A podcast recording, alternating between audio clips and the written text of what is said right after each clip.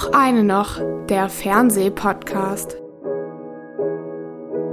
Hallo ihr lieben Leute da draußen und herzlich willkommen zur 13. Folge Och eine noch, der Fernsehpodcast. Mein Kollege Jan Freitag und ich, Erik Leimann, nehmen heute wie angekündigt das zweite große Fantasy-Event des Herbstes Amazons Herr der Ringe, die Ringe der Macht unter die Lupe. Und wir vergleichen die aktuell teuerste Serie der Welt auch ein bisschen mit House of the Dragon, über das wir beim letzten Mal gesprochen haben. Danach geht es um eines der am meisten gefeierten amerikanischen Comedy-Formate der letzten Jahre, das dreifach Emmy-prämierte Hacks, eine Serie mit einem sehr besonderen Humor, die bei RTL Plus läuft. Sehr passend finde ich es, dass wir diesen Humor mit einer deutschen ARD-Mediathekenserie vergleichen können, die ebenfalls sehr besonderen Humor verspricht, aber eben besonderen deutschen Humor. Um Höllgrund geht es eine Serie, die das deutsche Landarzt und das Krimi-Genre gleichzeitig aufs Korn nimmt. Lieber Jan, keine Angst, es kommt heute keine Nostalgiefrage. Ich steige nämlich gleich mal mit unserem ersten Thema ein. Du warst ja im Gegensatz zu mir bei der streng geheimen Die Ringe der Macht Preview in Berlin, also für Journalisten. Hast die ersten beiden Teile da gesehen, was ich dann später ähm, sozusagen auf dem heimischen Heimkino äh, ganz normal mit anderen Leuten gesehen habe. Ähm, was hattest du für einen Eindruck, äh, wie die Kollegen das da gefunden haben? Weil ich will darauf hinaus, dass es ja so eine große Diskrepanz gibt zwischen der Kritikerbewertung bei der Serie, die ziemlich gut ist, also auch bei Rotten Tomatoes, also amerikanischer Meta, äh, Meta-Börse für Kritiken 87 Prozent positiv, was ja ein sehr, sehr guter Wert ist für so eine Blockbuster-Serie. Und ja, ganz niedrige Werte gibt es irgendwie bei so User-Bewertungsforen. Ähm, also da sind die so bei 5, 6 und so. Und das wird ja, eines der Themen rund um diese Serie ist ja tatsächlich, warum das so, warum da so eine Diskrepanz herrscht. Zwischen, zwischen Kritik und, äh, und Publikum sozusagen. Publikumswertung. Ich, äh, weiß ich nicht genau. Ich glaube, das hat unter anderem damit zu tun, da kann ich mir jetzt auch nochmal so ein bisschen Brainstorm-Gedanken machen, dass die Leute, die äh, solche Formate äh, mögen, ja oftmals nicht einfach nur Publikum sind, sondern sondern richtig heißblütige Fans. Also mhm. es sind Leute, die, die gehen darin auf, die haben alles gesehen davon, alles gelesen davon, haben womöglich den Schrank voller voller so Plastikfiguren und so weiter. Also jetzt natürlich nicht alle, aber viele. Und ich glaube, dass die ohnehin unglaublich schwer zu befriedigen sind, ähm, wenn man so vom, wenn man sich nicht absolut werkgetreu verhält. Und das natürlich, wenn jetzt so ein, so ein äh, Prequel wie dieses hier stattfindet, dann liegt die Messlatte erstmal auf dem, was es vorher gab. Und wenn das, äh, wenn sowieso eigentlich erstmal das Buch das Allerwichtigste ist, und dann ist der Film war ja auch schon kritik, äh, kritikwürdig. Und dann kommt jetzt noch das Prequel vom kritikwürdigen Film. Und das sind so diese, diese wutbürgerliche Kaskade, die sich da manchmal mhm. so ein mhm. bisschen aufstapelt. Deswegen könnte ich mir das damit vorstellen. Ich habe aber tatsächlich, äh, wenn du jetzt die Frage so ein bisschen auch an, an mich und mein Kollegium richtest, so, ich hatte hinterher kurz ein bisschen Kontakt mit den Leuten, die das geguckt haben, also auch von Kritikseite. Und äh, die waren alle ganz angetan von den ersten beiden Folgen. Aber das ist ja, wie gesagt, dann wieder die, die Verarbeitungsebene. Ja. Ähm, ich habe manchmal äh, beschleicht mich der Verdacht, ob das vielleicht auch so ein bisschen gewollt ist, äh, diese, diese, weil es war ja überall in der Presse, Amazon hat die Möglichkeit, äh, die Serie zu bewerten, abgestellt auf der Seite Ne? Also, echt? Ja, ja, die haben das, ich weiß nicht, mittlerweile ist es vielleicht on, aber sie haben erst mal drei Tage oder sowas das abgestellt. Und ähm, ich glaube, es gibt, Lala, es gibt auch, äh, es gibt, glaube ich, auch, ähm, du kannst es erst dann bewerten, wenn du es wirklich geguckt hast. Das ist wohl bei anderen Sachen auch irgendwie, äh, da kannst du mal kurz reinschalten und dann bewerten. Das geht hier irgendwie auch nicht. Aber diese ganzen Themen, ähm, äh, Shitstorm im Netz und, und große Diskrepanz und, und wie heißt der, äh, Review-Bombing nennt man es, glaube ich, ne, weil ganz viele Leute ganz viele negative Reviews schreiben. Ähm, es ist natürlich auch ein, ein, Medienthema und ein Pressethema und äh, wenn man nur das Thema hätte, ja, wie ist denn die Serie so und wie, ist, wie gut ist sie erzählt, wie gut sieht sie aus, dann wäre das wahrscheinlich weniger, wäre wahrscheinlich weniger los im Internet und im Blätterwald, äh, Blätterwald vielleicht weniger, mhm. äh, als wenn es noch so Metathemen Kritiken gibt, wie, wie teuer ist die Serie und eben auch, wie groß ist die, diese Diskrepanz zwischen der allgemeinen oder der Kritikerbewertung und den, ähm, den Reviews, also beziehungsweise den, den Sternen, die da verteilt Ja. werden. Ne? Äh, Kann, kann ich jetzt tatsächlich, kann ich gar nicht so richtig was zu sagen. Aber ich glaube, die Fakten sprechen ja am Ende für sich, weil äh, ich habe äh, das noch nicht so richtig ausformuliert. Aber so wie ich es verstanden habe, ist das der mit Abstand erfolgreichste Neustart Ja. von Amazon bislang. 25 Millionen Zuschauer weltweit allein am ersten Abend, Ja. wenn man das so So, und dann ergibt ihnen der Erfolg recht. Und das ist ja, die begleiten das Ganze ja auch mit einer unfassbaren Kampagne, also die natürlich auch gerechtfertigt, äh, gerechtfertigt wird durch die Gesamtsumme von 125, äh, eine Million, eine Milliarde 250 Millia Millionen, ich kann die Zahl gar nicht aussprechen, ähm, Dollar für, äh, für die Rechte und die äh, Verfilmung, glaube ich, von bislang fünf geplanten Staffeln. Das ist einfach so, das ist ein Riesenbrett und das wird jetzt damit so ein bisschen gerechtfertigt und das ist, also diese, diese kapitalistische Fallhöhe wird natürlich auch noch ein bisschen mitdiskutiert, dass die Leute das ins Verhältnis setzen zu diesem immensen Aufwand und dann vielleicht auch einfach von dieser, von dieser Diskrepanz nicht überzeugt waren, wenn sie sagen, wenn das Ding über eine Milliarde kostet, also jetzt natürlich nicht die erste Folge oder Staffel, dann muss das auch mal richtig fett sein und dann darf es überhaupt gar keine Makel haben. Die Leute sind ja immer auf der Suche nach Makellosigkeit, zumindest bei anderen. Und das ist so, äh, ich glaube, ich glaube, das ist so ein bisschen der Spannungsbogen, in dem sich das abspielt. Aber ich weiß nicht, wir haben ja letztes Mal auch schon, wir haben ja eigentlich schon erklärt, worum es geht, oder? Oder ich habe es ja also erklärt. wir sind, es gibt tausend Podcasts und Texte da draußen, die ganz genau Tolkien-kennermäßig auseinanderklamüsern, wie das einzuordnen ist in den ganzen Kosmos, äh, wie, wo sie sich am Werk orientieren und wo nicht, was frei erfunden ist, wo Unterschiede sind. Aber vielleicht sollten wir, äh, wir sind keine Tolkien- Experten, oder? Hast du die ganzen Bücher gelesen? 0,0, nee. Ich habe doch, ich habe angefangen es zu lesen. Ich habe versucht, es meinem Sohn vorzulesen, als der, glaube ich, so zehn war oder sowas. Oder wir haben angefangen es zu lesen. Und das hat nicht funktioniert. Äh, ich finde auch nicht, dass gute Literatur ist. Also das so, Okay. so das, was ich davon gelesen habe, das ist so seitenlange Aufzählung viel von, von irgendwelchen äh, dynastischen Zusammenhängen und irgendwelchen geschichtlichen Abfolgen und so weiter. Ich finde, es ist sehr zäh zu lesen und es ist erstaunlich, dass es so eine, dass es so ein, dass es so einen Sog entwickelt hat, dass es wirklich Weltliteratur geworden ist und das ja auch irgendwie, ist es nicht sogar in der Debatte, ob es dafür einen Literaturnobelpreis geben könnte? Oh, das wäre aber sehr, sehr später äh, Nobelpreis. Sowas- also das Tolkien, passiert ja, ja. Herr der Ringe ist ja schon fast eher so ein späteres Werk von äh, Tolkien. Das ist, glaube ich, Mitte der 50er. Äh, sind diese Bände, ähm, ja, ich glaube, der Hobbit ist, glaube ich, aus den 30ern. Ja. jetzt kriegen wir wahrscheinlich auch Review-Bashing, wenn das alles Ahnung. nicht stimmt.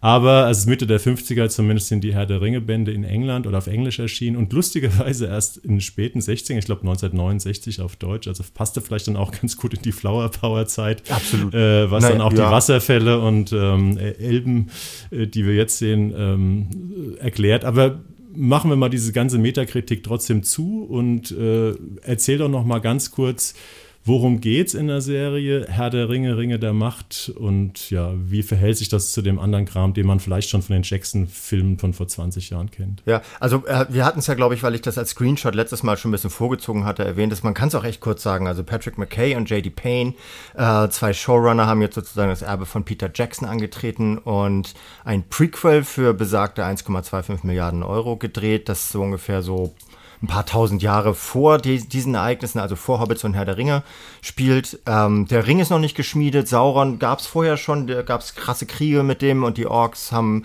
Riesenarmeen aufgestellt, die allerdings geschlagen wurden in blutigen Schlachten und jetzt äh, angeblich verschwunden sind, entweder vernichtet oder nicht mehr auffindbar. Und das glauben alle und befinden sich in so einer, in so einer, in so einer äh, Kuschel, Kuschelidylle namens Mittelerde, in der alle Leute zwar so ein bisschen voneinander getrennt leben, diese verschiedenen Stämme, aber trotzdem in einigermaßen harmonischer Friedfertigkeit. Nur eine, nämlich die Elbin Galadriel oder Galadriel, Galadriel. Galadriel, gespielt von einer Waliserin mit dem irgendwie auch hobbitartigen Namen Morfydd Clark. Ähm, die, glaub, ist, die ist skeptisch. Ja. Kennst du die? Also Morfydd, also ich kannte die vorher ich kannte den Namen nicht, äh, aber ich finde, äh, hätte man später sagen können, ich finde, sie ist äh, eine Sensation. Sie ist eine Ich Sensation. finde die großartig. Also ist, man kann fast sagen, es ist die Hauptfigur der Serie. Ähm, die Galadriel, die Figur, äh, die wurde ja in den, in den Filmen von ähm, Kate Blanchett gespielt. Mhm. Geht auch nur deswegen, weil sie Elbin ist und deswegen unsterblich. Also auch noch die 2.000, 3.000 Jahre später, äh, wo die Filme spielen, irgendwie auch immer noch am Leben ist. Hier sieht man sie in einer etwas jüngeren Version. Sie ist auch optisch so ein bisschen, kommt so ein bisschen hin. Ähm, ich kannte die Schauspielerin nicht. Ähm, ist, glaube ich, 30 oder so. Weiß ich. Ähm, so. Aber 20. Alt, trotzdem eine alterslose Ausstrahlung hat sie. Ja, ist so. eine super, super Protagonistin, tolle Schauspielerin und Emblematische Frauenfigur auf Ja. jeden Fall. Also die wirklich Maßstäbe setzt, weil sie, weil sie wirklich alles in sich trägt, ohne dass sie mit allem überfordert wird. Also es ist nicht so diese Multitasking-Familien- und, äh, und Kriegsmanagerin. Wobei sie in den Büchern ja tatsächlich ähm, verheiratet ist und auch ein Kind hat. Das wird hier, glaube ich, komplett ausgespart. ist Aber gut, jetzt fangen so- wir schon an mit ja. dem Büchervergleich. Das wollten wir Ich ja möchte auch die Bücher wirklich nicht, ich werde sie niemals lesen und das ist auch gut, dass sie jetzt irgendwie so visuell sozusagen ersetzt worden sind oder mindestens flankiert. Also auf jeden Fall diese, diese Elbin Galadriel mit stark walisischem Akzent. Ähm, das ist halt die einzige, die so ein bisschen daran zweifelt, dass es die Orks nicht mehr gibt und wird vom, vom König der Elben auch auf so eine Expedition geschickt, rund um Mittelerde, um irgendwelche Spuren zu finden. Und ihre Mitstreiter, die glaube ich alles Typen sind, die äh, sind aber irgendwann nicht mehr so richtig auf ihrer Seite, weil sie der Meinung sind, das ist eine, sie, sie jagt halt Gespenster. Es gibt aber schon so erste kleine Anzeichen und dann kommt sie zurück und es zeigt sich, Sauron lebt. Also so früher oder später zeigt es sich massiv. Es gibt erste Anzeichen. Gibt auch schon so einen ersten, der so, so ein bisschen davon befallen ist. Das ist der Sohn einer weiteren Hauptfigur, der wohl offenbar wohl schon so von diesem, von diesem Virus Saurons, den ja ähm, bei dem anderen, der äh, Smee, Smoos, Ma, wie heißt es? Äh, Ich weiß nicht, auf wen du hinaus willst. Ach so, diesen, die, ne, Gollum. Ach, das Gollum. Gollum Ja, das und, ja und ja auch ein bisschen, ein, ein Hobbit ist ja auch, einer von den Hobbits wird ja auch so von diesem Ring so, so, so infiltriert und sowas. Und da ist jetzt so die erste Figur, die wohl schon so offenbar so ein bisschen in, äh, unter der Fu- Fuchtel von Sauron steht. Und so erleben wir halt, lernen wir so eine Gruppe von, äh, von Leuten verschiedener äh, Stämme, sind ja alles so komische Rassen, darf man da ja, glaube ich, sogar noch sagen, die, äh, die sich so auf Mittelerde verteilen. Das sind Zwerge und Haarfüßer und Menschen und Elben und was weiß ich noch alles. Und äh, von denen scheint es, erweckt es den Anschein, als wenn sich da wieder so etwas wie eine Gruppe Gefährten zusammensetzen könnte, die dann auf der Suche und Jagd nach Sauron gehen und das äh, mit sehr viel Bombast in großen Schlachten, aber auch in sehr feinen äh, so, so Landschaftsskizzen äh, dann versuchen durchzusetzen, dass das nicht mehr schafft. Wobei die großen Schlachten sind eigentlich in den, wir sind jetzt diskutieren immer noch auf der ähm, Basis der ersten beiden Folgen. Also eine Folge dauert ungefähr eine Stunde. Ähm, ist letzten Freitag, was war das, der zweite, neunte, glaube ich, bei Amazon gestartet. Und es gibt jeden Freitag eine weitere Folge, acht Folgen insgesamt. Und äh, in der ersten, in den ersten beiden Folgen gibt es eigentlich keine großen Schlachten. Da gibt es zwar Kämpfe. Ganz am Anfang.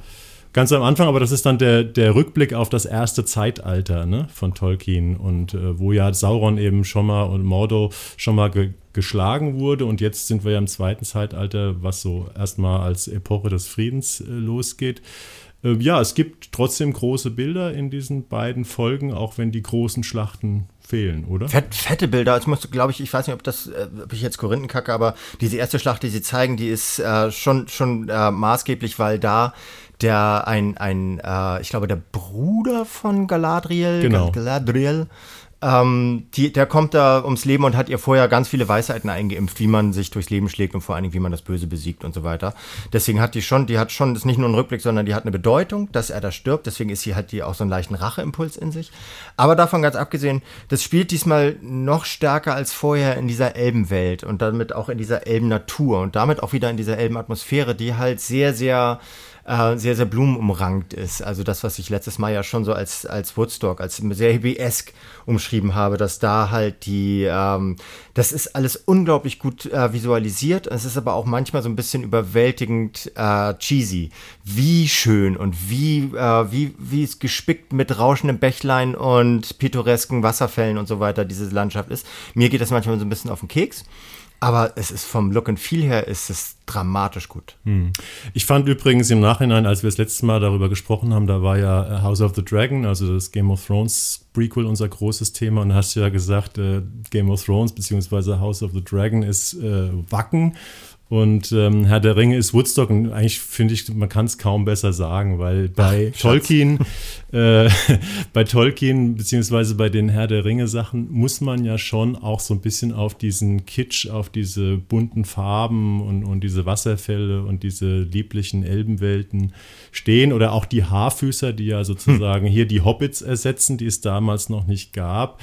Die leben ja auch wieder in so einer in so einer Welt, die man auch so ein bisschen als Märchenwelt betrachten kann. Ne? Also die, erste, die ersten beiden Folgen stellen ja erstmal so die Schauplätze her. Wir sind bei den Zwergen, die unterirdisch leben, die auch so einen gewissen Comic Relief haben, weil sie halt so grimmig, aber auch gleichzeitig so harte Schale, weicher Kern sind. Ähm, aber noch, noch klarer in Richtung Komik oder Lieblichkeit. Ähm, oder Unbeschwertheit orientiert sind ja diese Haarfüßer, ne, die so wie das Auenland der Hobbits hier in der Serie präsentieren. Die Haarfüßer sind noch so Nomaden, die ziehen durch die Gegend und sind eher ängstliche äh, Wesen, sind eben auch nicht besonders groß, nicht besonders wehrhaft, sind aber ganz schlau.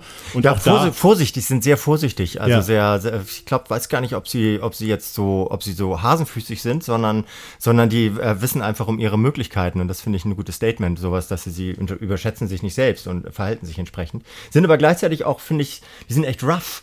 Also so, das ist, die sind so, die sind so ein bisschen so, die sind eher so ein bisschen Mittelaltermarkt. Das ist so ein bisschen punkig, wie die, wie die ja. sind und so ein bisschen, die haben auch alle schlechte Zähne und so. Weiß gar nicht, ob der Vergleich zum Mittelaltermarkt jetzt so passend ist, aber die war, sie sind alle so ein bisschen, bisschen verranzt. Und das finde ich, finde ich ganz charmant. Ich glaube, die Hobbits waren noch ein bisschen cleaner, ne? Ja, die haben ja auch diese komischen runden Häuser gehabt und sind sesshaft geworden. Ja. Und die anderen sind eben noch fahrendes Volk, ne? Ja, ich finde die, find, find die spannend. Ich finde die witzig. Also ich ja. finde auch gerade so diese Gegenüberstellung der verschiedenen, der verschiedenen äh, Gruppen, die in, in abgetrennten Gegenden von Mittelerde leben, so, die werden natürlich am Anfang so separat aufgebaut und dann finden sie erstmals zueinander. Es gibt die erste Begegnung. Es gibt so einen komischen Fremden, der, der, der anfangs zumindest nicht genau geklärt ist, aber der offenbar auch von, der, der so geheime geheimes Wissen über diese ganze Kiste mit Sauron und sowas der hat. Der Mann, der vom Himmel fiel. Der Mann, oder? der vom Himmel fiel, der von, äh, von einer von diesen, von diesen Haarfüßerinnen äh, gefunden Nuri. wird. Die kümmert sich. Hm? Nori, Nori, die kümmert sich um den und dann treffen aber auch schon wieder die ersten Menschen ein und irgendwann bilden die wahrscheinlich ein Team, wie ich das schon erwähnt hätte und sowas. Und es ist, es ist und bleibt so, dass mich das nicht bis zum Ende äh, fesseln wird. Ich gucke sowas einfach nicht durch. Aber ich kann das aus meiner, aus meiner, äh, so aus der beruflichen Distanz heraus, kann ich sagen, dass ich finde, es ist sehr, es ist hochwertig produziert. Die Charaktere sind schlüssig und finden auch schlüssig zueinander. Und sie haben, was du ja schon gesagt hast, diese Galadriel, die einfach, die einfach so viele, so viele kluge Charaktere in sich bündelt, ohne davon überfrachtet zu werden dass ich der, also von der könnten sie vielleicht einfach mal so ein, weiß ich nicht, so ein, so ein Side-Biopic machen oder sowas, so Galadriel's Life, weiß nicht. Also ich finde ja, ähm, ich habe ja von Herr der Ringe, Ringe der Macht äh, sehr wenig erwartet. Äh, ich bin ja eher so Game of Thrones Fan, das mhm. weißt du ja. Ähm, und ich muss sagen, ich bin sehr positiv überrascht. Ich werde die Serie auf jeden Fall ähm, durchgucken. Also ich freue ich freu mich schon äh, eigentlich auf die, auf die dritte Folge. Und ich finde, das liegt ähm, wirklich auch daran, dass die Protagonisten, also ne, neben der Galadriel ist es Elrond, so, so, ein, so eine Art politischer Spin-Doktor bei den Elben, gespielt von Robert Aramayo. Hochkönig Gilgelad, Benjamin Walker, gut, der nervt ein bisschen, weil er sehr viel salbadert. Äh, dann eben diese junge Haarfüßerin Nori, ähm, Markella Kavanagh. Und diese ganzen, oder genau, dann haben wir noch äh, andere Hauptfiguren, die sind aber alle sehr überzeugend, finde ich. Und Irgendwie die schon, spielen ja. wirklich gut. Und was ich auch ähm, gut finde, sind, die Dialoge sind drin ziemlich gut geschrieben. Und das ist für mich immer ein ganz entscheidender Faktor, äh, wenn es darum geht, ob ich eine Serie äh, spannend finde, ob ich die weiter gucken will. Ich habe zum Beispiel damals bei den Herr der Ringe-Filmen, bei den Jackson-Filmen, die ich mir ganz lange nicht angeguckt habe, weil ich dachte, das ist nichts für mich. Ich habe mir dann irgendwann diese 15 DVD-Box vom Freund geliehen, wo diese ganzen Making-ofs und Extras dabei sind, die mit zu den besten Extras gehören, die ich äh, gesehen habe, weil praktisch jedes der Gewerke da, diese aberwitzigen Gewerke, extrem toll erklärt wird.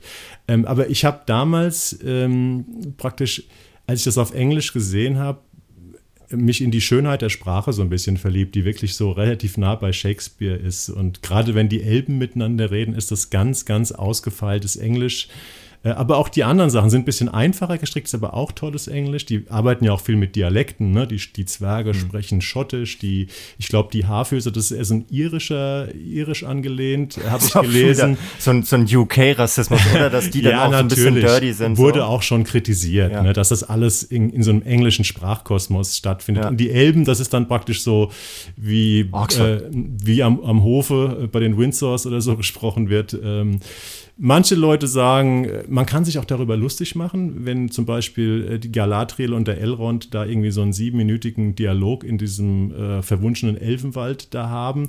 Aber mir hat es gefallen, muss ich ganz ehrlich sagen. Ich höre da gerne zu und kann diese Ästhetik der Sprache genießen. Und wenn dann noch die Ästhetik der Bilder dazu kommt, ist es für mich ein tolles Paket mit Dann den guten Schauspielern. Eine runde Sache, so. Also von daher, so ich finde, ich glaube, ich habe jetzt in meinem Umfeld und ich glaube auch von den Leuten, die das bei uns, die uns jetzt hören, sind nicht so richtig diese super krassen äh, Herr der Ringe-Nerds dabei, die so, die, die die Messlatte so irrsinnig hochlegen. Also von daher glaube ich, so wer so ein, so ein leichtes Fable hat für, für so Fantasy-Stuff, ähm, mit ein bisschen niveauvollerem, äh, ein bisschen niveauvollerer Dialogregie und so weiter. Ich glaube, der wird da gut mit bedient.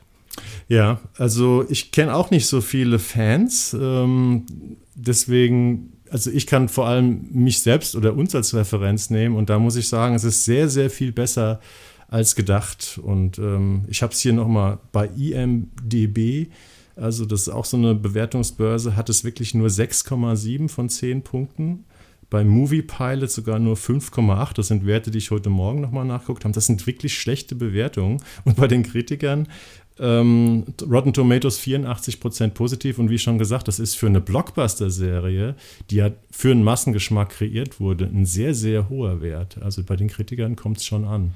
Das ist keine seltene Diskrepanz, ne? Also so, dass, dass die Kritik das bei einer Blockbuster-Serie? Nee, generell. Bei, also ja. generell im Fernsehen fällt es auf, dass, dass, die, dass die Kritik manchmal echt ganz anders tickt. Das ist ja auch die Kritik an der Kritik, also an uns, dass wir uns in unserer eigenen Blase bewegen, müssen wir uns, glaube ich, öfter mal an die eigene Nase fassen. Aber ich, also, wenn, dann, dann, oder ich habe es alles nicht gecheckt. So, ich, so wie ich das gucke, mit so einer leichten, mit so, mit so, so, einer, so einem leichten Abstand, ähm, ohne, ohne so beeinflusst zu werden von einer eigenen, vom eigenen Fantum oder sowas, finde ich, kann ich daran echt wenig aussetzen. Und gerade wenn ich dann diese, wenn ich diese Peter Jackson Monsterschlachten sehe, dann ist das hier wirklich sehr viel feiner, aber es ist natürlich auch ruhiger. Also man muss ein bisschen ja. mehr Zeit mitbringen. Ne? Also vielleicht haben das die Leute nicht. Die müssen einfach schnell zum Schwertkampf kommen man hat ja, also es kann tatsächlich sein, dass viel Kritik aus dieser, aus dieser ähm, Ecke kommt von den Buchfans, weil es ist tatsächlich der, der Jeff Bezos, der hat ja äh, die 250 Millionen Dollar für die Rechte nicht nur selber bezahlt, er hat auch selber um die Rechte verhandelt.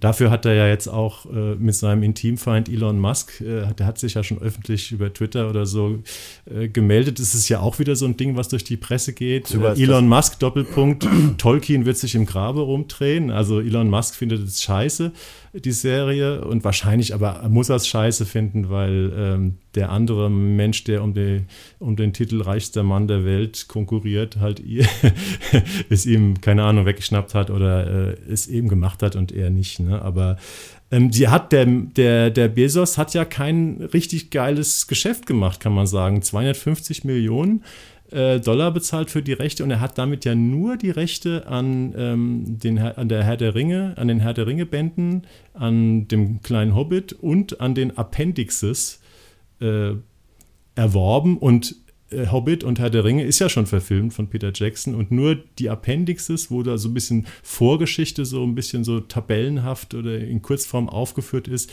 das ist im Prinzip der neue Stoff und ich glaube, ich habe gelesen, letztendlich hat man sich darauf geeinigt, dass er äh, machen kann, was die, dass sie machen können, was sie wollen. Nur es darf nicht dem Werk Tolkiens widersprechen. Ich glaube, das war so das Urteil. Okay. Und dann machen sie, also ich meine, der hat ja auch Geld wie Heu. Ähm, von daher denke ich, dass die machen dann auch noch, die machen dann halt auch noch mal die, den Herr der Ringe neu als Serie. Das war ja bislang nur das ist ein Dreiteiler, so abgesehen von den Hobbits, so, das wird dann auch alles nochmal neu gemacht und dann nochmal ein bisschen, nochmal ein bisschen bombastischere Schauspieler in, in den tragenden Rollen und so weiter. Also, pff, da wird er schon zu Geld machen irgendwie, ne? Ja, geplant sind fünf Staffeln. Ich weiß aber nicht, ob die fünf Staffeln jetzt äh, alles äh, Ringe der Macht ist, alles zweites Zeitalter oder nicht. Gut, das werden wir erfahren. Für mich auf jeden Fall ist es ein wirklicher Tipp. Ich finde, ich tauche total gerne in diese Welt ein. Ich finde es extrem satt. in allen Gewerken und äh, hätte ich nicht gedacht, dass ich wirklich sagen muss, ähm, das ist eine tolle Serie, die mich richtig, die mir richtig, richtig gut gefällt. Okay. Now to something completely different. Now to something completely different. Genau, das ist nämlich eine Serie, ähm, die klein ist im Vergleich zu Herr der Ringe und die vor allem auch ungleich schwerer zu gucken ist. Nämlich Amazon, nicht bei Amazon verfügbar, sondern bei RTL Plus. Okay, kann man natürlich abonnieren. Aber es ist tatsächlich die einzige Möglichkeit, um Hacks zu sehen. Hacks ist eine der am meisten gefeierten ähm, lustigen Serien in Amerika der letzten Jahre. Es ist mittlerweile, glaube ich, sogar schon eine zweite Staffel angelaufen und eine dritte bestätigt. Hacks hat äh, bei der letzten Emmy-Verleihung äh, 15 Emmy-Nominierungen und drei Emmy- Trophäen äh, gewonnen. Und diese Serie gibt es jetzt tatsächlich erstmals in Deutschland zu sehen, auf Deutsch auch. Ähm, ich habe mir das Original angeguckt, was teilweise gar nicht so äh, leicht war, weil es geht viel um Sprachhumor. Ja, teilweise richtig schwer, fand ich. Ja, weil es halt, kommen wir gleich zu, weil es halt um darum geht, Witze zu verstehen, die natürlich auch mit Sprache arbeiten. Hex äh, steht ab dem 15.09., das ist nächste Woche Donnerstag, ähm, bei RTL Plus ähm, zur Verfügung. Alle zehn Folgen, a ja, so Sitcom-Länge 25 bis 27 Minuten. Das ist eigentlich ein Produkt von HBO Max. Ähm, oder ihr könnt euch, falls ihr kein RTL Plus habt oder das mal ausprobieren wollt, auch die DVD-Box für, Achtung, 38 Euro kaufen. Habe ich nämlich nochmal nachgeschaut äh, als Alternative, wenn man äh, das irgendwie als DVD ähm, gerne erwerben möchte. Ja, worum geht's? Äh, es ist eigentlich eine Geschichte von zwei Frauen. Ähm, es geht um eine ja, sehr bekannte, berühmte äh, Comedian äh, gespielt, ähm, die heißt Deborah Vance, wird gespielt von der großartigen Jean Smart, auf die kommen wir da gleich nochmal zu sprechen. Und ähm, die hat äh, ja bespielt äh, erfolgreich irgendwelche Slots in einem großen Las Vegas Unterhaltungstempel seit Jahren, macht da endlos viele Shows. Jeden Abend steht sie da auf der Bühne, verdient einen Haufen Asche. Damit ist eine Comedy-Legende ähm, und aber beim Treffen mit ihrem Manager kommt raus, ja, äh, es soll irgendwie auch jetzt mal jüngere Künstler da auf die Bühne und vielleicht verkauft sich ihre Komik auch nicht mehr so gut. Auf jeden Fall will man ihr Shows wegnehmen wogegen sie sich extrem wehrt. Und dann gibt es den Kompromissvorschlag, dass sie ähm, mit einer jungen Autorin zusammengebracht werden soll, ähm, die sozusagen ihre, ihre Gags oder ihren Humor so ein bisschen aufpimpt. Und irgendwie kommt dieser Manager, weil er eben auch diese junge Autorin unter Vertrag hat, ähm, auf, eine, ja, auf eine junge Frau, Mitte 20, gespielt von Hannah Einbinder, ähm, eine 27-jährige amerikanische Komikerin, die eben diese Rolle der abgebrannten, die hat nämlich auch Selbstprobleme, nämlich keine Jobs, ähm, Komikerin äh, spielt. Und er bringt praktisch diese beiden Frauen zusammen, die überhaupt nicht zusammenkommen wollen. Und die Serie erzählt praktisch die Geschichte dieser beiden Frauen, ähm, der alten Comedian oder der alten Comedianfrau und der jungen Autorin und wie sie miteinander ja eigentlich nicht leben wollen und dann doch irgendwie leben müssen und dann doch vielleicht auch am Ende doch ein Stück zusammenkommen wollen. Das ist die ziemlich einfache und doch auch irgendwie nicht, nicht so einfache Geschichte, weil daraus muss man erstmal eine funktionierende Serie äh, ähm, erschaffen. Ich habe es auch noch nicht ganz verstanden. Die sollen die am Ende, weil ich habe jetzt nicht so, habe nicht alle Folgen gesehen. Ich habe jetzt vier Folgen gesehen. Oh, da hast du ähm, mehr gesehen als ich. Ich yeah. wollte gerne noch mehr gucken, aber ich hab, bin bei der dritten stecken geblieben aus Zeitgründen. Bin aber total heiß drauf, weiter zu gucken. Ja, ist auch. Also ich frage mich, sollen die wirklich auf die Bühne gemeinsam zusammen oder soll, soll's, äh, soll, soll sie ähm, aus dem Off ihre Witze schreiben? Nein, sie ist ähm, die Junge, äh, ist Autorin und sie, wie das halt so ist, Comedians liefern auf der Bühne eben nicht nur eigenen Kram ab, äh, sondern auch das, so. was Autoren für sie geschrieben haben. Und ähm, das ist ja sogar eher die Regel. Okay, so nee, viele gut. Witze kann sich ja kein Mensch in, äh, äh, ausdenken, dass du jeden Abend bei einer Late-Night-Show oder sowas auf der Bühne stehst und machst immer nur deine eigenen Witze. Also alle arbeiten ja mit Autorenteam, alle, in der, die, die in der Komik arbeiten, die im Stand-up-Bereich arbeiten und ähm, auch in Deutschland und in Amerika sowieso. Okay, glaube glaub ich sofort, so viel Witze kann tatsächlich kein Mensch machen. Aber ich finde auch, dass diese, diese Serie hat, nach dem, was ich bislang gesehen habe, ähm, hat auch verschiedene Ebenen. Das ist, interessanterweise äh, verschafft sie uns einen guten Einblick in diese Comedy-Branche, ja. wie die funktioniert. Wir gucken ein bisschen hinter die Kulissen, ohne jetzt wirklich richtig einzutauchen, aber äh, ohne dass es so pädagogisch oder didaktisch wird, sondern sie, sie lassen uns so ein bisschen durch Schlüsselloch gucken, wie das funktioniert, zeigen uns, was das für größenwahnsinnige äh, Figuren sind teilweise, die da auf der Bühne stehen und Hunderttausende von Leuten kicken und äh, das wie sie ja auch schon seit, seit zig Jahren macht und trotzdem ist jede ihrer Scheiß-Shows ausverkaufter und je, jedes Mal wird sie gefeiert, immer Standing Ovations und sie ist erfolgreich, aber dieses, äh, die, das Management hat das Gefühl, wir müssen uns trotzdem ein bisschen verjüngen, das sind so die Zeichen der Zeit und sagt natürlich auch wieder was dazu aus, so dieses Thema, äh, wie gehen wir mit dem Alter um und wie, sind, wie welchem Jugendwahn erliegen wir und so weiter. Und da finde ich das auf der zweiten Ebene geil, dass sie da so ein Duell zwischen einer zwischen so einer, so einer alten, erfolgreichen Zynikerin und einer jungen, erfolglosen Zynikerin. Die ja, sind beide, beide sehr zynisch. Ja. Ähm, dass, dass sie das so inszenieren und dann, aber natürlich ist es ein amerikanisches Feel-Well-Format, das äh, Feel-Good-Format, die, die nähern sich an. Also am Anfang wird diese, äh, wie heißt sie noch, die junge? Ja, ich habe auch, ähm, die, wie die Rolle heißt, weiß ich gerade nicht. Kommen wir später noch. Ja, okay. Zu. Also die wird, die wird von der von der alten halt auch massiv ausge, äh, ausgebeutet und unterdrückt. Also die nimmt sie überhaupt nicht ernst. Die schickt sie zu Botengängen. Die soll für die irgendwie so ein so ein äh, 100 zigtausend Euro, äh, Dollar teuren äh, Pfefferstreuer von einem Antiquitätenhändler besorgen, der dieser äh, alten Komikerin aber nichts mehr verkaufen will, weil die irgendwie geclasht sind irgendwann mal. Sie sammelt halt offenbar sowas wie, wie Salz- und Pfefferstreuer. Und da schickt sie die halt hin, damit sie diese, damit sie so halt in deren Namen, ohne sie zu erwähnen, den Pfefferstreuer kauft für 50.000 Dollar oder sowas. Es ist alles so, ist eine unglaubliche Hierarchie, die zwischen den beiden aufgebaut wird. Und die Geschichte ist, glaube ich, dass diese Hierarchie mit jeder Folge ein klein bisschen mehr bröckelt. Ja. Und aber mit Sicherheit nicht zusammenfällt, weil das ist die dritte Ebene dieser Geschichte, äh, finde ich, behandelt so ein bisschen die Frage, sind böse Menschen lustiger?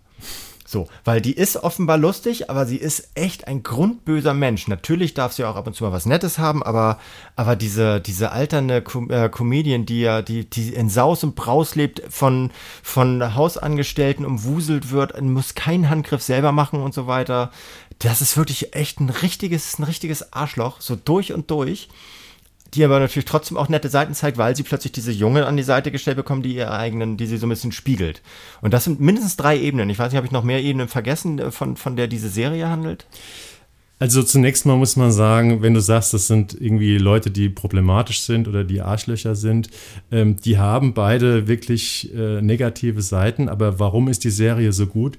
Weil sie eben zwei Figuren hat, zwei weibliche Hauptfiguren, die ganz, ganz viel Tiefe mitbringen. Also das sind eben keine flachen Charaktere, sondern sind äh, Charaktere, die in einer, in einer, in einer hochgelobten äh, Dramaserie nicht tiefer sein könnten. Und das ist eine der großen, großen Stärken dieser Serie und überhaupt auch etwas, was mich bei, es ist immer so ein bisschen äh, wohlfeil äh, auf die Deutsch, auf den deutschen Humor irgendwie einzugehen, aber äh, sowas findest du dann halt auch eher dann im amerikanischen Format, dass du ein Comedy-Format hast, aber du hast eben Charaktere, die nicht auf so komische, drei, vier, fünf komische Charakterzüge reduziert sind, sondern du hast den ganzen Menschen. Du hast zwei komplette Menschen in, in der kompletten äh, dramaturgischen äh, Persönlichkeitstiefe.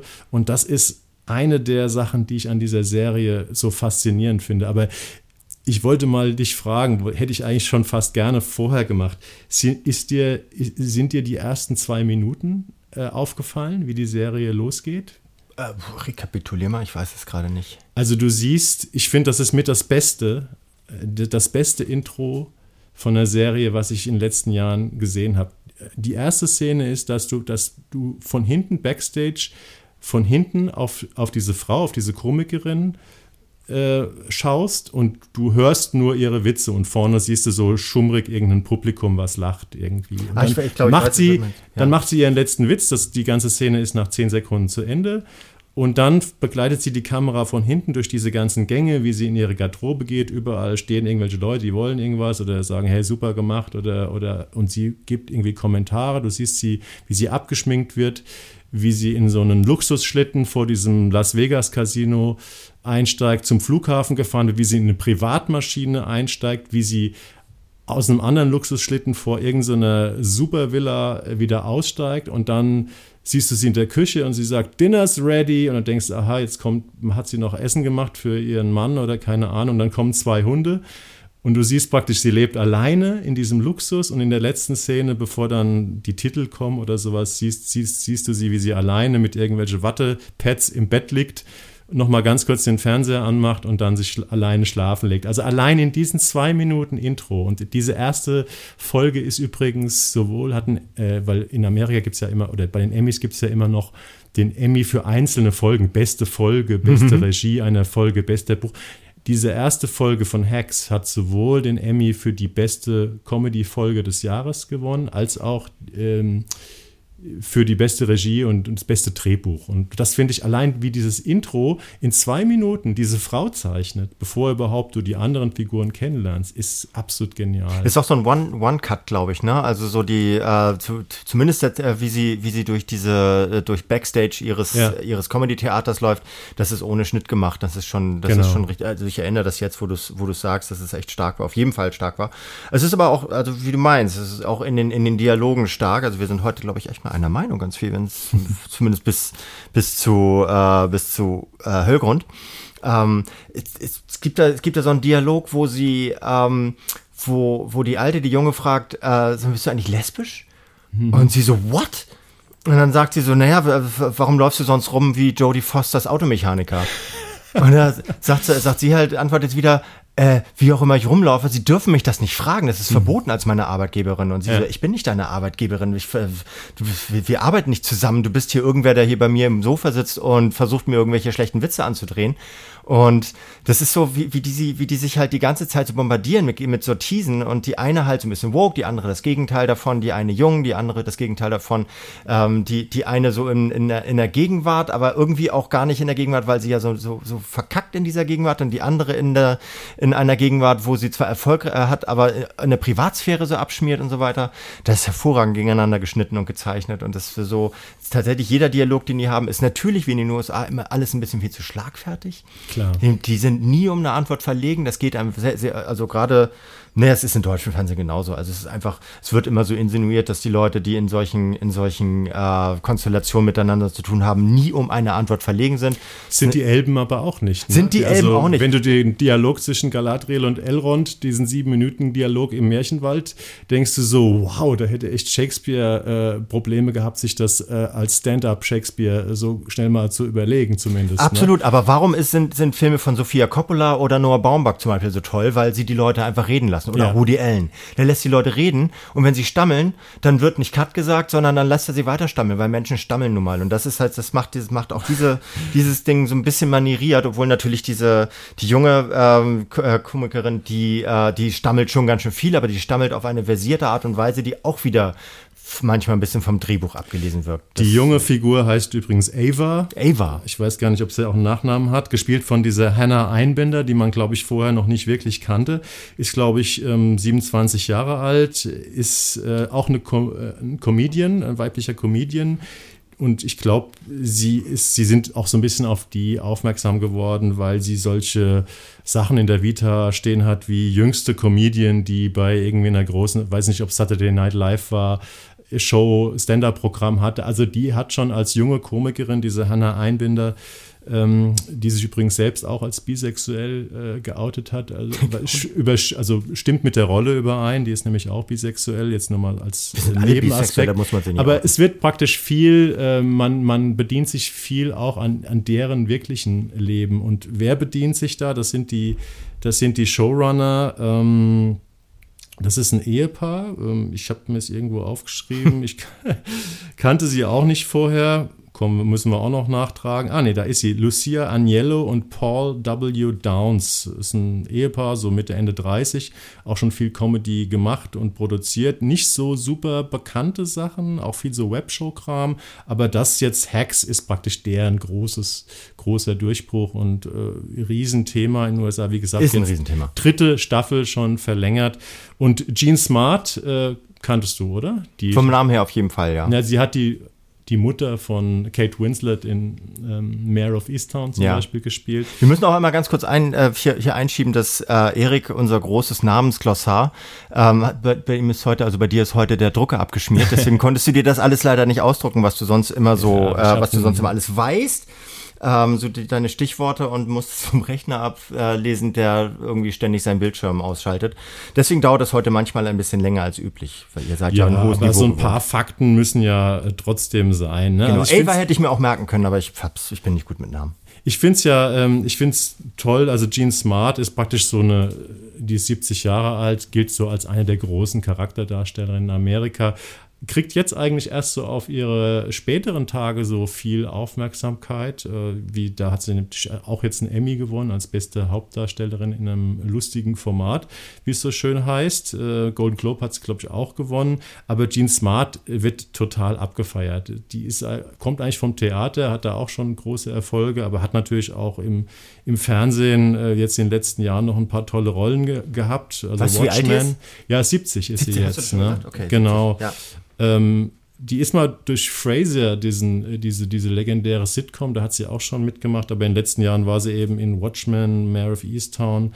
Und ich habe den Eindruck, die ist jetzt momentan jetzt so eine Schatten-Meryl Streep. Also wenn du so eine ältere, ganz großartige äh, Schauspielerin für irgendeine, keine Ahnung, äh, eine alte Rolle besetzen musst oder eine Mutterrolle oder so, dann nimmst du eben Jean Smart, wenn du sie bekommen kannst. Und sie ist toll, oder? Wie, find, wie findest du sie?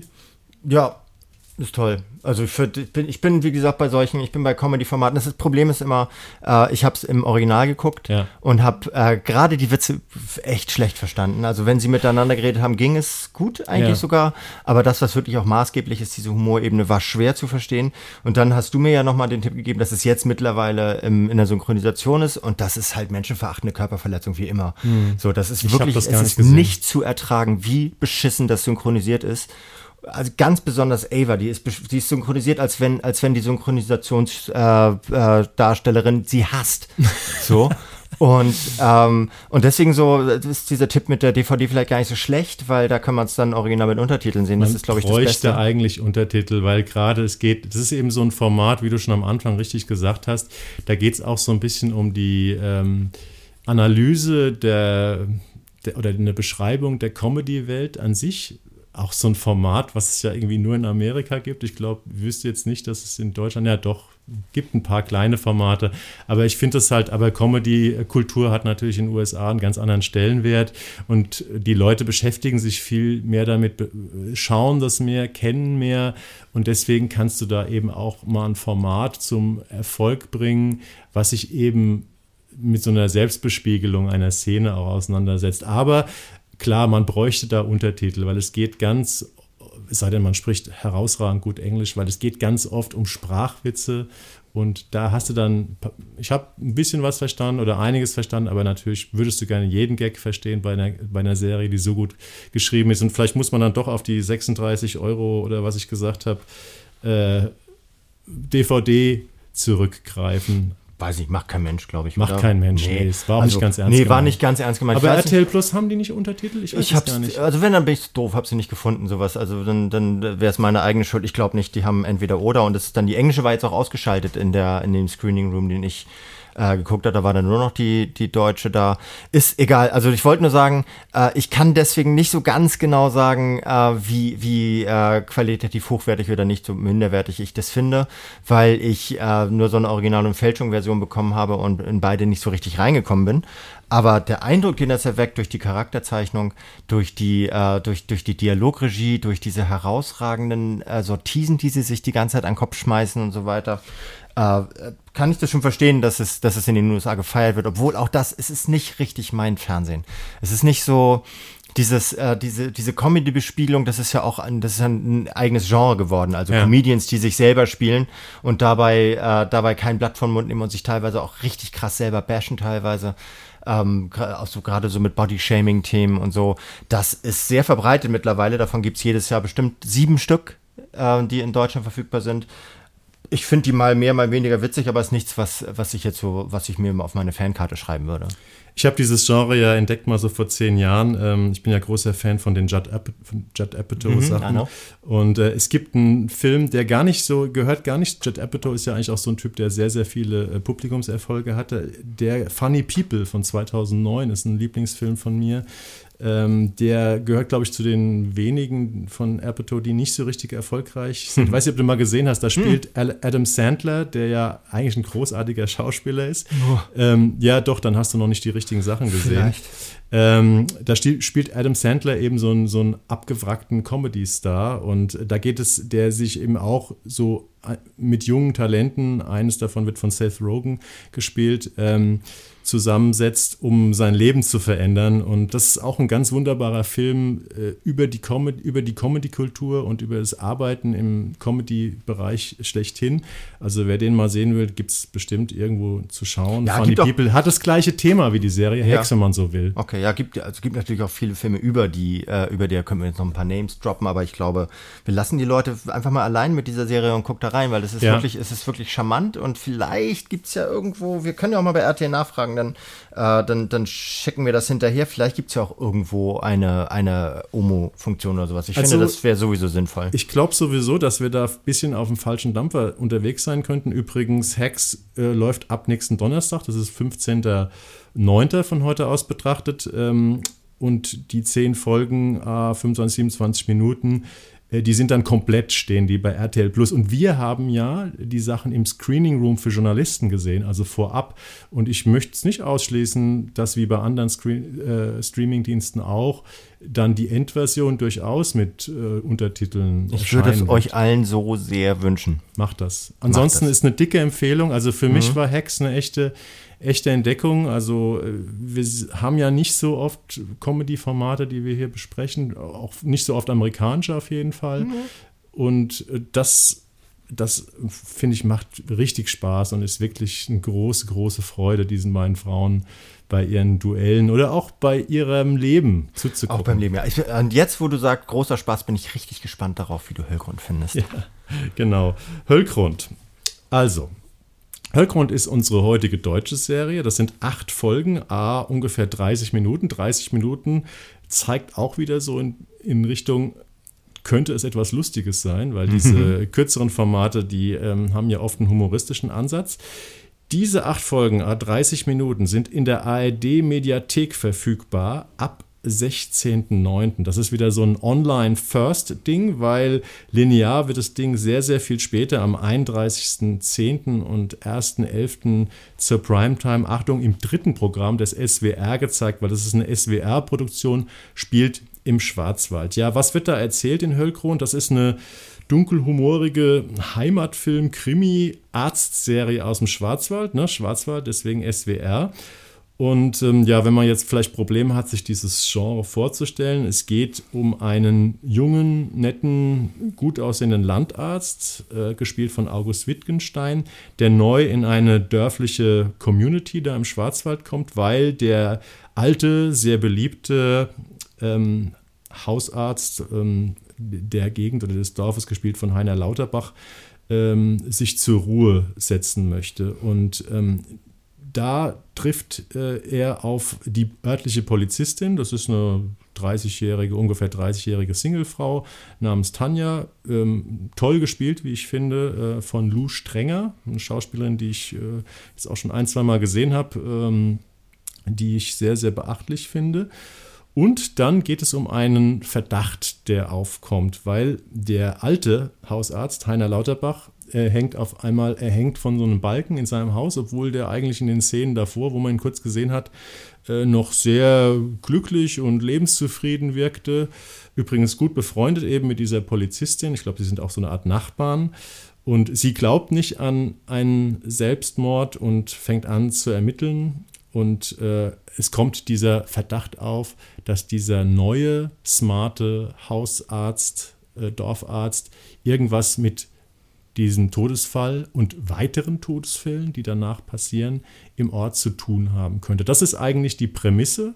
Das berühmte dunkle Geheimnis, das ja. jede, jede deutsche Serie umweht.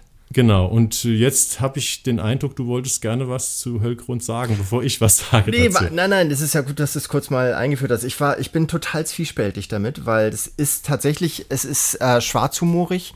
Ähm, es versucht, es versucht den, den Krimiplot, natürlich ein Krimiplot, äh, so ein bisschen zu unterwandern mit, äh, mit, mit so einer, mit so einer leichten, mit so einer leichten Komik, die aber auch nicht so herausgestellt wird. Also es ist keine Glubschaugenkomik, wie sie ja in deutscher, in, in deutschen Grotesken gerne mal stattfindet. Es ist eine, die tatsächlich über die, über die Dialoge kommt, über die Situationen, auch über die, über die Kult Kulturclashes zwischen den einzelnen Charakteren und Mentalitäten und so weiter. Und Heiner Lauterbach äh, erscheint zum Beispiel danach immer wieder so als, als Landarztgeist äh, auf dem Beifahrersitz von, äh, von dieser Dorfpolizistin Tanja und äh, greift sozusagen in die Ermittlungen ein und animiert sie und macht, äh, sagt zwar nicht, was passiert ist, so, weil er weiß es auch nicht, er weiß nur, dass er halt von irgendeinem so maskierten Menschen wahrscheinlich umgebracht wurde. Es schält sich alles so heraus aber ähm, er nimmt halt immer so ein bisschen Einfluss ähm, auf sie. Das ist so ein bisschen wie bei Six Feet Under, der, der tote Vater, der plötzlich, ja. äh, der mhm. anfangs immer daneben sitzt und denen halt noch so ein paar Lebenstipps mit auf den Weg gibt.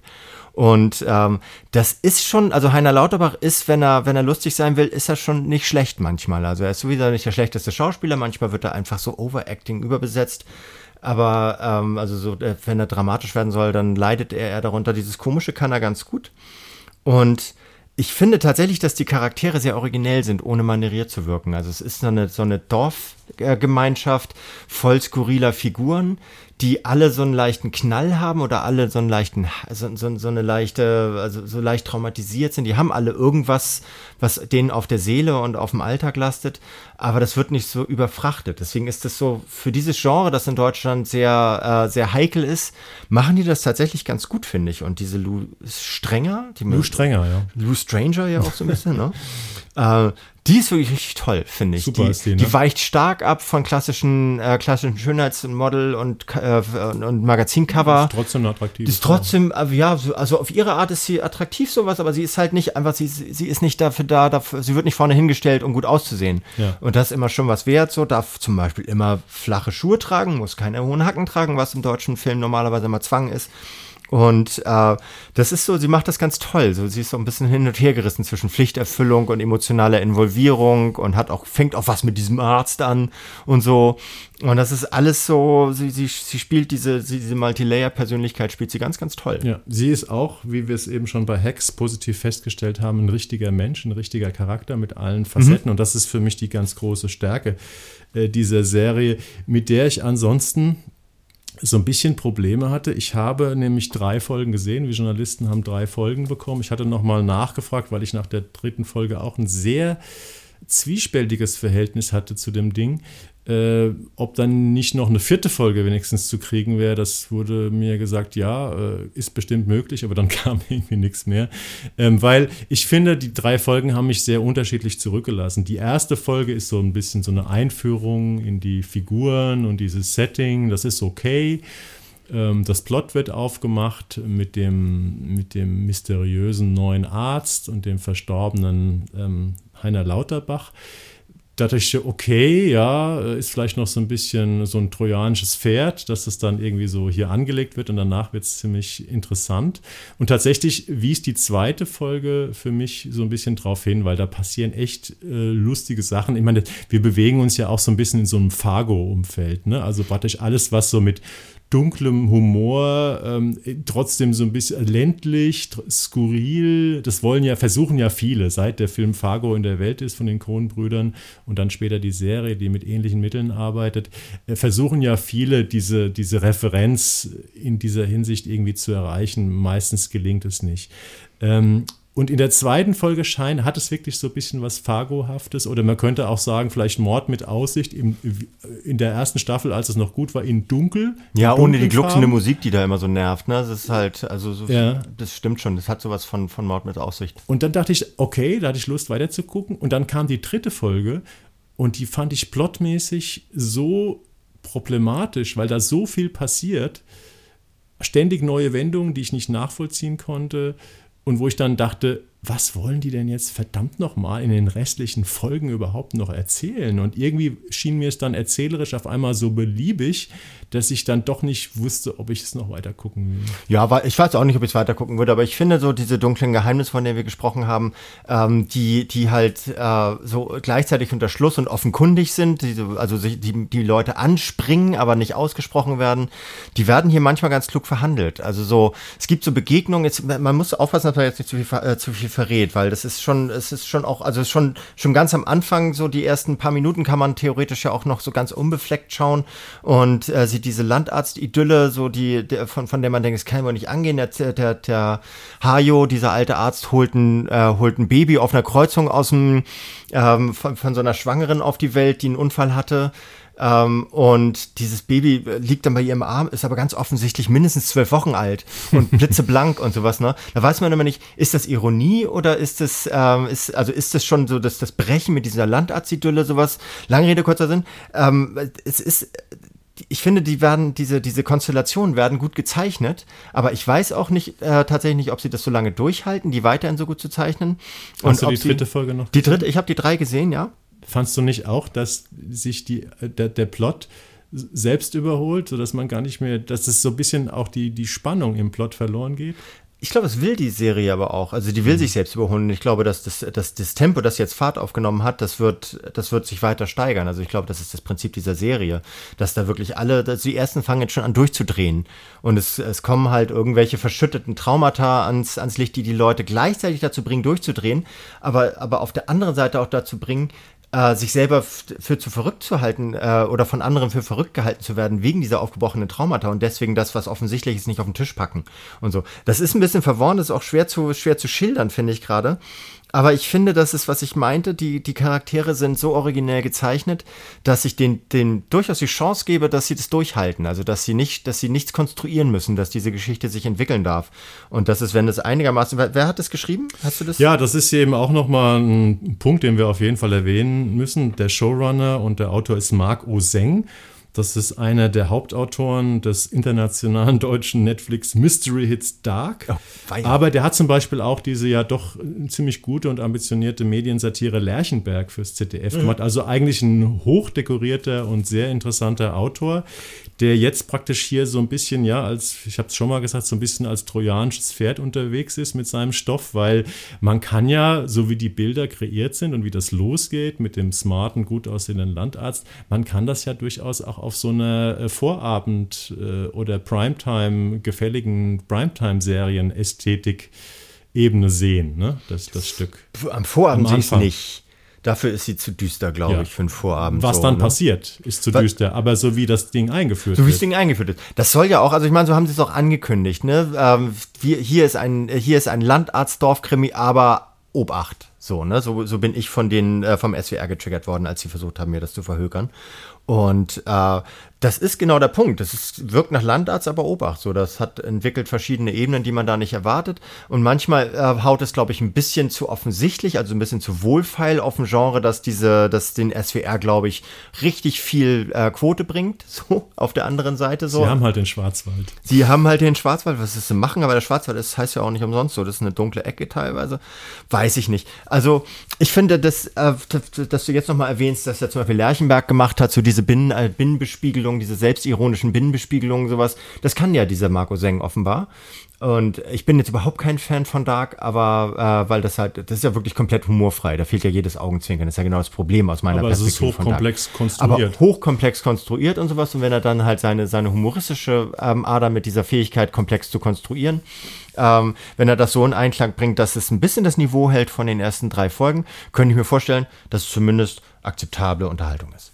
Ja, also ich bin wirklich mal gespannt. Wahrscheinlich äh, war ich selbst so ein bisschen, äh, habe ich mir was anderes erhofft, weil wir haben ja da diese tolle Polizistinnenfigur äh, und dann diesen etwas, ja, ich finde ihn ja etwas flach, diesen Landarzt, den, den August Wittgenstein da spielt. Ich finde, es, es gibt eine große Diskrepanz in der darstellerischen Tiefe von Lou Strenger und August Wittgenstein. Vielleicht August Wittgenstein ist auch echt kein besonders also no offense, aber so da ist nicht die hellste Leuchte im aber Schauspieler. Er ist tatsächlich, er ist tatsächlich, ähm, er chargiert so ein bisschen, finde ich. Ne? Er, er spielt diesen etwas schwierigen Charakter, der wohl der, der natürlich auch schwer zu spielen ist, weil er so ein bisschen unglaubwürdig ist, der ganze Charakter. Einerseits mhm. ist er sensibel und nett und auf der anderen Seite ist er vielleicht ein kaltblütiger Killer. Und äh, das sind schon allein zwei Sachen, die ganz, ganz schwer in Einklang zu bringen sind. Ja. Aber ich fand das, weil das ja zwei Hauptfiguren sind der Serie, die Diskrepanz unglaublich groß. Und ich, ich glaube, wenn die Wittgenstein-Figur komplexer oder wenn die mich mehr abgeholt hätte, dann hätte mich die ganze Serie auch noch ein bisschen, bisschen mehr abgeholt. Und ich habe, glaube ich, gehofft auf so ein bisschen Suspicion, also auf diesen Alfred Hitchcock. Äh, Klassiker, dass man praktisch, was könnte es wirklich sein, dass er mich ermorden will oder ein Mörder ist. Dass das Batsch mit diesem Spannung, mit diesem sus klassischen Hitchcock-Suspense-Ding länger gearbeitet wird in der Serie. Und das äh, ist nicht so gekommen, wie ich mir es Um nicht zu viel zu verraten. Genau, äh, machen wir an dieser Stelle Schluss. Wir haben ein etwas gespaltenes Verhältnis zu Höllgrund wohlgemerkt, äh, aber auch, wir haben nur drei Folgen gesehen und wir sind sehr gespannt, was fünf weitere Folgen in dieser Serie noch bringen. Schaut mal rein, vielleicht ist es ja was also für euch. Aufrichtig gespannt. So, ich möchte wirklich, ja, also ich werde ich werd, werd mir das noch weiter angucken, also weil ich das einfach wissen möchte, ob deutsche Comedy dieses, äh, dieses Niveau oder ein, ein Niveau hält, das, äh, das es selten erreicht. So, das wäre mal, das wäre mal wirklich interessant zu wissen. Aber Wahnsinn. Jan Freitag guckt Höllgrund weiter, wird aber bei Härte Ringe aussteigen. Ja. Unglaublich.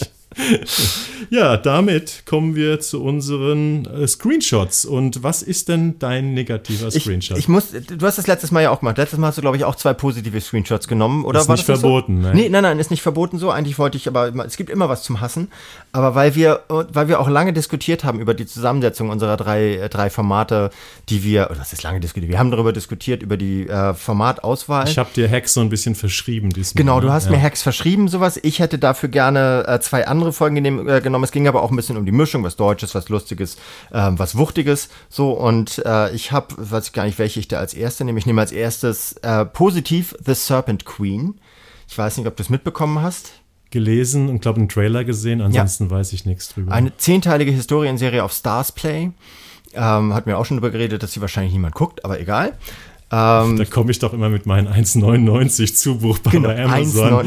Ey, Starplay müssen wir jetzt echt mal was zahlen, das geht nicht so weiter. Ja, die, die müssen uns was zahlen, oder? Ja, natürlich. Ja, wir machen krasse Werbung für die, ne? obwohl es zum Amazon-Konzern gehört und nee, damit. Nee, nee, das wird nur da abgespielt. Wird nur da abgespielt, ja. egal, aber so die verdienen damit, das ist schlimm genug. Also, egal, das ähm, ist die nächste, die nächste historische Fiktion aus dem Hause Medici, spielt also so im frühen, mittleren, na, mittleren 16. Jahrhundert ähm, und skizziert aber ähm, eine Frau, Frau, die wahrscheinlich nicht alle kennen, die heißt Katharine di Medici ähm, und war eine der einflussreichsten ähm, Frauen, wenn nicht sogar Menschen ihres Zeitalters. Und sie diese Serie von einem äh, Showrunner Runner namens Justin Haith, der unter anderem Bohemian Rhapsody gemacht hat, oh. zeichnet diese Ka äh, Katharine di Medici ähm, als das, was der Titel schon darstellt, The Serpent Queen, also die Schlangenkönigin, als eine, die äh, sich in einer Männergesellschaft von den Männern das Intrigieren abschaut und das, das, das Männernetzwerken und das Böse sein und das Macht äh, erringen wollen um jeden Preis.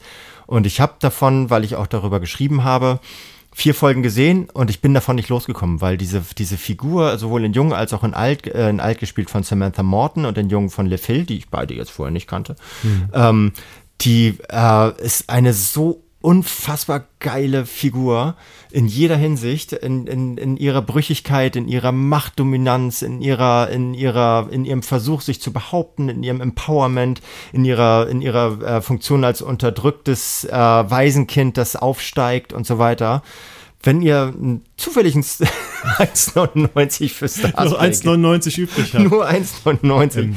Ähm, wenn ihr das irgendwie, wenn ihr da irgendwie mal rankommt, oder vielleicht gibt's ja eine DVD-Box für 38,95, ähm, schaut euch das an. Das ist im Bereich des Storytainments ist das das ohne Scheiß mit das Beste, was ich jemals gesehen habe. Äh, eine Frage dazu, weil ich es nicht gesehen habe, wie gesagt, ähm, sind das eher so äh, Kammerspielartige Dialogszenen oder gibt es da auch viel große Bilder? Große so mit, Bilder, ja? große Bilder, kleine Bilder, viel, viel in, im, im Keller, im Vermies, Verlies in der Kemenate, viel, viel, viel, viel auf großen, äh, in großen Originalkulissen französischer und italienischer Schlösser und so weiter. Das Riesenbrett. Ich frage mich tatsächlich, wie es sein kann, dass dieses Ding auf so einem kleinen äh, Sender läuft, weil es ist nebenbei auch noch teilweise richtig gut besetzt. Und es hat, ähm, es, es, es, es orientiert sich stark an der Realität, so, also die, mindestens 85 Prozent aller Charaktere sind verbrieft. Mhm. ähm, und von den, die nicht verbrieft sind, sind einige völlig irreal, so ein bisschen Bridgerton-artig, so mit so einer, mit so einer ähm, POC Kammerzofe, die da zu einer wichtigen Ratgeberin der Königin aufsteigt und so weiter und so fort.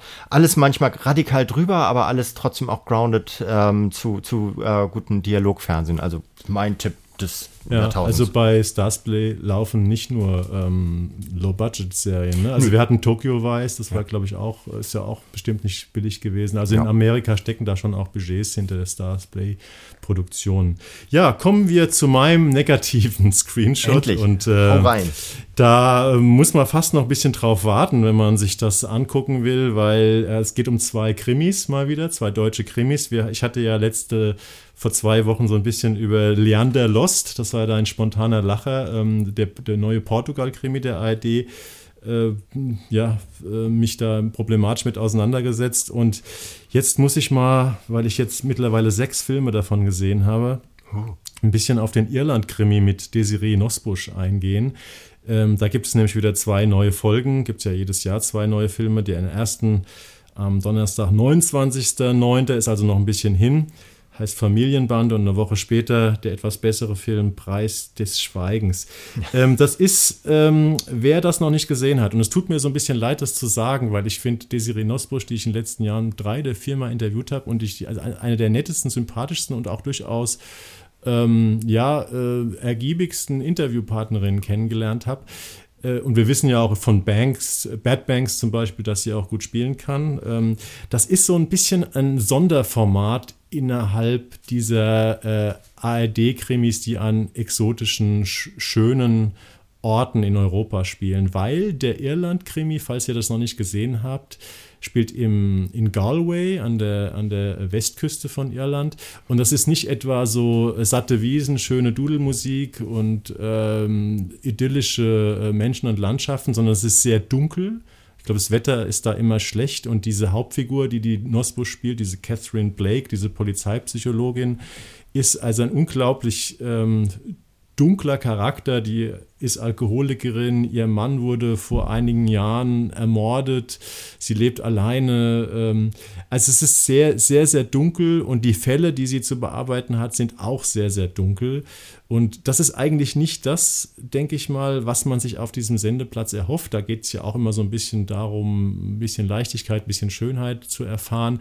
Das muss man sich hier richtig erarbeiten. Und dadurch, dass es ja trotzdem wieder dieses Mix-Genre ist aus Deutsche spielen Iren und teilweise sind da noch Iren dabei, die äh, irgendwie synchronisiert werden, kann man halt nicht diese knallharte Authentizität, Authentizität kriegen, die man sich eigentlich erhoffen würde, wenn es vielleicht tatsächlich ein irisches Format ist. Also es ist immer wieder das gleiche Argument, warum man mit solchen Filmen oder warum ich damit Probleme habe. Und dazu kommt eben noch, dass die Drehbücher ähm, ambitioniert sind, aber unterm Strich dann auch oft nicht so richtig toll dass man ähm, darüber hinwegsehen kann, über diesen Mangel an Authentizität. Also ich finde, der Irland-Krimi ist eines der depressivsten Formate, was in der Primetime, in der deutschen Primetime stattfindet. Es ist nicht richtig schlecht, aber man muss es aushalten können und letztendlich ist es dann doch in diesem ganzen Mix der Gewerke zu belanglos, als dass man sich das wirklich angucken will. Also ich quäle mich da immer sehr. Ich habe alle sechs Filme gesehen und oh, äh, das, ist, das ist mal so, das ist ja, weil ich alle besprochen habe und das ist nicht vergnügungssteuerpflichtig, muss ich sagen. Und die Quoten sind auch, die sind ja immer meistens ziemlich toll für diese Europakrimis. Die liegen hier auch nur so zwischen 3,9 und 5,7 ist schon ganz gut, aber das war dann auch der Topwert für, für die vier Filme, die jetzt schon gelaufen sind. Also ich glaube, da ist der Kommissar Dupin in der Bretagne oder Barcelona oder, oder, oder äh, auch meinetwegen Portugal äh, die sind da irgendwie, oder Bozen-Krimi, äh, die sind da irgendwie durchaus äh, leichter kompatibel mit dem Geschmack des Publikums. Das Okay. ist mein Kommentar zum ARD Irland-Krimi. Klang aber jetzt auch nicht richtig negativ. Also es war so eher so zwiegespalten, ne? Du du Zwiegespalten, davon. aber in dem Sinne, dass ich davon trotzdem davon abraten muss aus persönlichen Gründen, Ich muss davon. weil es einfach keinen Spaß macht. Ja. Okay, ist aber, also ich habe nur die erste Folge damals gesehen und habe damals, glaube ich, auch mit Desiree Nosbusch gesprochen, wenn ich mich nicht recht erinnere. Und ich fand, ich bin- also bin eh von vornherein äh, so, so negativ, negativ geprägt. Das ist nicht unser. Genre, ne? Das ist einfach nicht unser Genre, die- diese komischen Reiseformate, auch wenn das hier keine Reiseoptik ist. Reise so, mit egal. Arche. So. Dein zweiter Tipp. Mein zweiter Tipp diesmal ist, äh, huch, schon wieder positiv verrückt, ähm, heißt äh, Irma Webb. Ich weiß nicht, ob du davon gehört hast. Ist eine HBO-Serie, die kommenden Dienstag ähm, achteilig bei Sky und Wow startet. Und beim, vielleicht klingelt es bei äh, Leuten, die äh, Kinofans sind, schon so ein bisschen. Das ist ein Film, der lief schon mal 1996. Also es war, gab es schon mal als Film von einem französischen äh, Showrunner, also Drehbuchautor, Regie und Produzent äh, namens Olivier Assayas. Ah, den kenne ich. Toller, toller Filmemacher. Toller Filmemacher, hat irrsinnig wichtige Sachen gemacht, auch also so Arthouse-Sachen gemacht. Ist wirklich ist also einer der dicken Boote des, ähm, des, des französischen Films. Und der hat jetzt sein, sein, seinen Film sozusagen selber als Remake zur Serie ähm, aufgepimpt. Und der ist um äh, das Remake eines Stummfilmklassikers namens Les Vampires, den es wirklich gegeben hat, vom, aus dem Jahr äh, 1916 geht, der, äh, der neu aufgelegt werden soll. Und äh, der Film, sowohl der Film als auch die Serie begleitet die äh, Hauptdarstellerin namens Mira dabei, wie sie aus den USA in die USA, äh, nach Frankreich fährt und äh, das Remake äh, dieses Films machen soll, nämlich äh, die Haupt, Hauptfigur einer, äh, einer Gangster-Bossin, sagt man Bossin? Eines weiblichen Gangster-Bosses. Äh, Im Jahr 2000, äh, 1916 natürlich was ganz, ganz Neues, mittlerweile ja schon ein bisschen verbreiteter. Und dieser, diese Serie ist sozusagen ein Film im Film im Film. Also es wird, es wird äh, das Drehen eines Filmes über einen Film äh, filmisch dargestellt. Und es ist so dieses Matrioschka-Prinzip sozusagen. Es hat, glaube ich, auch ein eigenes Genre. Und es ist richtig toll. Das ist äh, mit, wie heißt sie, Alicia Vikander, diese schwedische Oh ja, mhm, ähm, Schauspielerin. Die spielt diese Hauptfigur. Die spielt die Hauptfigur.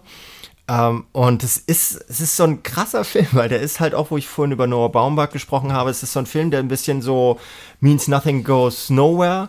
So, die Dialoge flattern so im Raum herum, alle reden so, als wenn sie kein Skript hätten. Und dann wird aber gleichzeitig immer der schwarz-weiße Originalfilm da reingeschnitten.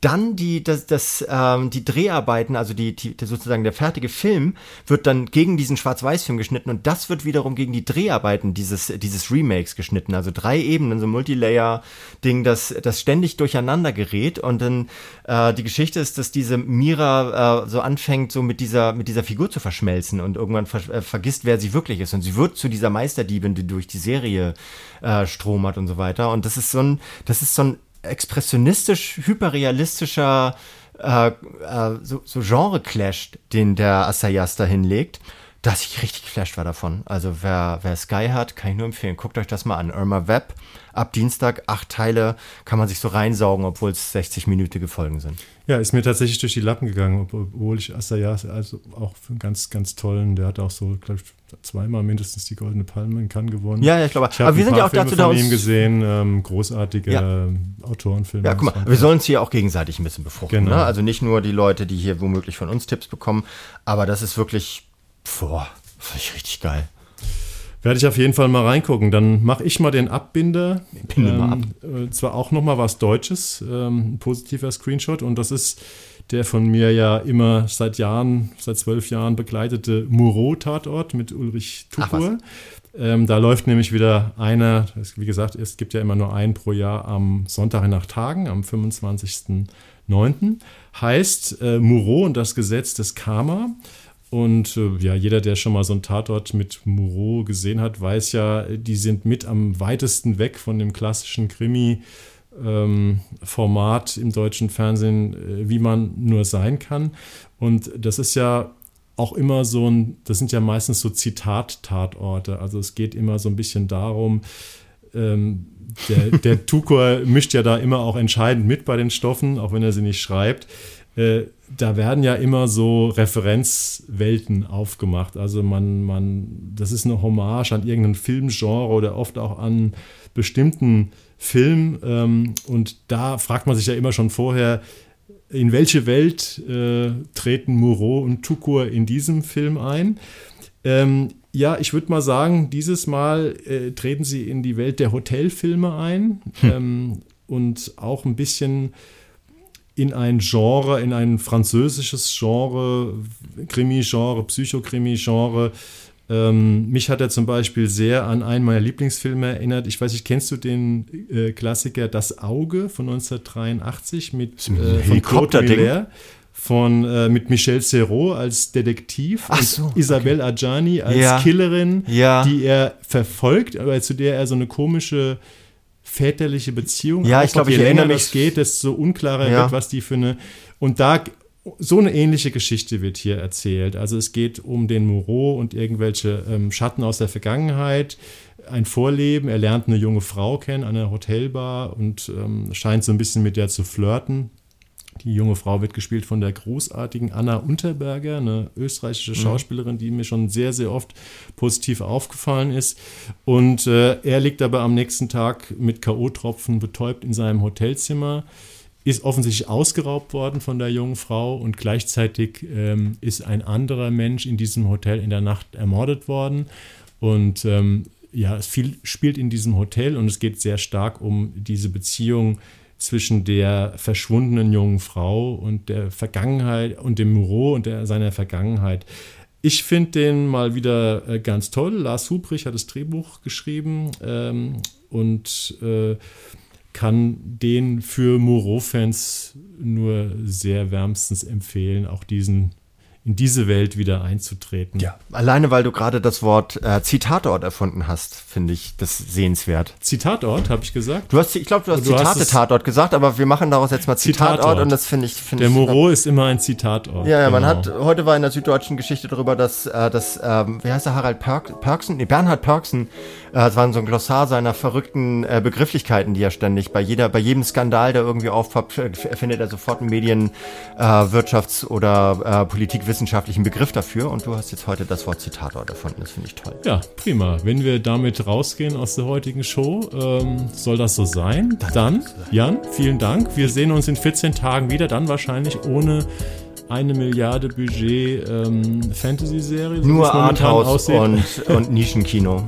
Mal gucken. Ich habe schon so ein, zwei Ideen, aber darüber unterhalten wir uns darüber dann in der nächsten sprechen Woche. wir später. Und ich werde dir nichts, du kannst mir ja auch mal was verschreiben für die nächste Mach Episode. Ne? Okay. Alles klar, macht's gut da draußen.